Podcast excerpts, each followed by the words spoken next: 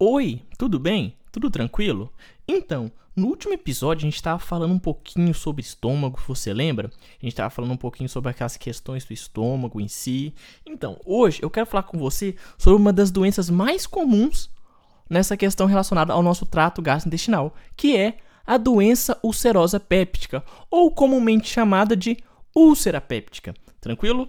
Meu nome é Lucas e esse é o Consegue Me Explicar. Antes de mais nada, eu tenho que te dar aqueles avisinhos de sempre. Se você ainda não segue Consegue Me Explicar aqui no Spotify e no Cashbox, por favor, não deixe de seguir. Basta clicar nesse botãozinho de seguir que você vai estar recebendo todo domingo três novos episódios. Sim, todo domingo eu libero para você três novos episódios sobre algum conteúdo de medicina. E claro, não perca tempo e siga a gente também no Instagram. O Instagram do Consegue Me Explicar é arroba consegue me explicar underline. Arroba consegue me explicar underline. E esse episódio só foi possível graças à parceria do Consegue Me Explicar com a Alura. A Alura que tem vários ramos, entre eles a Alura Língua, que é uma área da Alura que ensina inglês e espanhol, o Music Dot, que ensina você a aprender um instrumento musical, e, e claro, o carro-chefe da Alura, que é aquela questão da Alura na área de tecnologia. Com uma mensalidade, você pode ter acesso a mais de 1.200 cursos.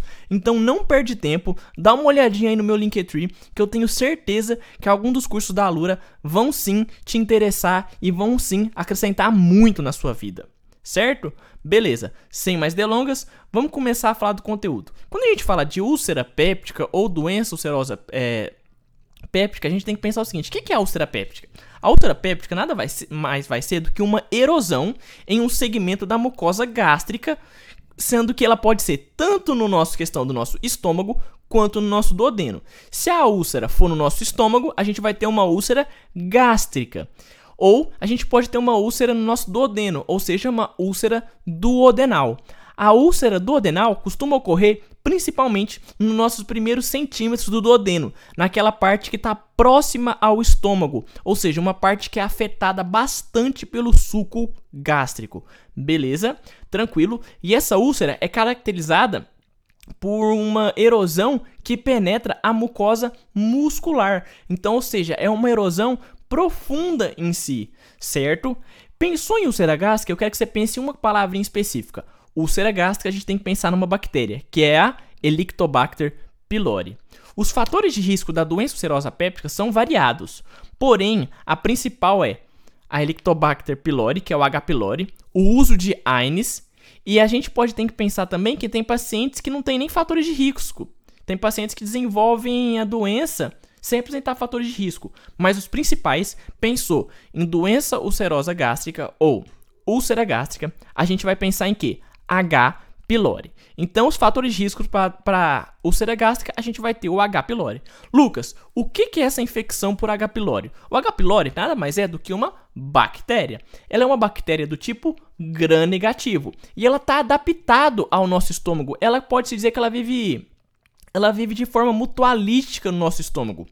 Este é um organismo que vai causar essa úlcera péptica e ele é em grande parte responsável pela proporção de úlceras pépticas em países que a gente percebe que tem muito H. pylori na população, como por exemplo em países asiáticos. Tranquilo? Beleza? A gente vai estimar que 70% das úlceras duodenais vão estar relacionado com H. pylori nas populações ocidentais. Então a gente tem que ter um cuidado. Pensou em úlcera gástrica, vamos pensar em quê? H. pylori. O H. pylori é uma das principais causas para levar a essa úlcera gástrica. Outro problema é aquela questão que eu te falei, os AINES. Além dos AINES, a gente pode colocar dentro desse grupo dos, an dos anti-inflamatórios não esteroidais a aspirina. A aspirina ela é cada vez mais utilizada para a gente tratar doenças cardiovascular, já que a gente escuta muito nossos aqueles senhores em falar, não, toma aspirina infantil, AS. A gente percebe que tem muito uso de aspirina na nossa sociedade. Beleza? A aspirina, que é muito usada na nossa sociedade, seja para aquelas questões cardíacas, seja para outras questões, elas acabam levando a um probleminha. Ela acaba dando um probleminha que vai resultar na maior incidência de úlceras gástricas. Os AINES são muito utilizados, já que são anti-inflamatórios não esteroidais, e eles é, a, é primeira opção para a gente tratar certos problemas. A gente está com uma dorzinha, a gente toma um paracetamol, a gente toma um ibuprofeno, e o uso indiscriminado desses medicamentos acabam piorando e muito a nossa mucosa intestinal, acabam diminuindo muito o nosso a nossa proteção intestinal. Então, o, os AINES e o H. pylori e a aspirina são muito importantes para a gente pensar em fatores de risco nessa doença ulcerosa péptica ou a úlcera péptica. Até aí, tudo bem? A gente está caminhando bem, concorda? Se a gente quiser caminhar um pouco além, a gente pode falar de outros fármacos que causam úlceras, não só os AINES e as aspirinas. Por exemplo, o uso de cocaína e metanfetamina, a gente tem estudos que dizem que esses medicamentos, medicamentos e drogas em si, provavelmente causam uma isquemia da mucosa, o que proporciona a levar uma úlcera. Tudo bem? Certo? Já os bisfosfonados também foram associados às úlceras gastroduodenais, muito embora a lesão esofágica com bisfosfenados sejam clinicamente mais importantes. Tranquilo? Beleza. Outro fator de risco para a gente pensar em doença ulcerosa péptica ou a úlcera péptica é o tabagismo. O tabagismo foi implicado na patogênese da doença ulcerosa péptica por décadas. Tranquilo? E a gente percebeu isso é, há muito tempo atrás. Então a gente tem essa relação com o tabagismo. Todavia, os estudos atuais dizem uma coisa muito louca. A gente pensa em tabagismo, a gente já pensava em uma patogenicidade da doença. Só que atualmente disse que o tabagismo ele diminui o risco de ter doença ulcerosa péptica em caso do paciente ter H. pylori. Não me diga como, mas paciente com H. pylori e, e que tem tabagismo tem um menor risco de ter úlcera péptica. É uma loucura, né? A gente pensar, tipo assim, oh, não, fuma que você vai perceber que, que vai melhorar. O tabagismo vai aumentar o risco de úlcera péptica apenas se o indivíduo já tiver infectado em si com essa questão da úlcera péptica, certo? Beleza?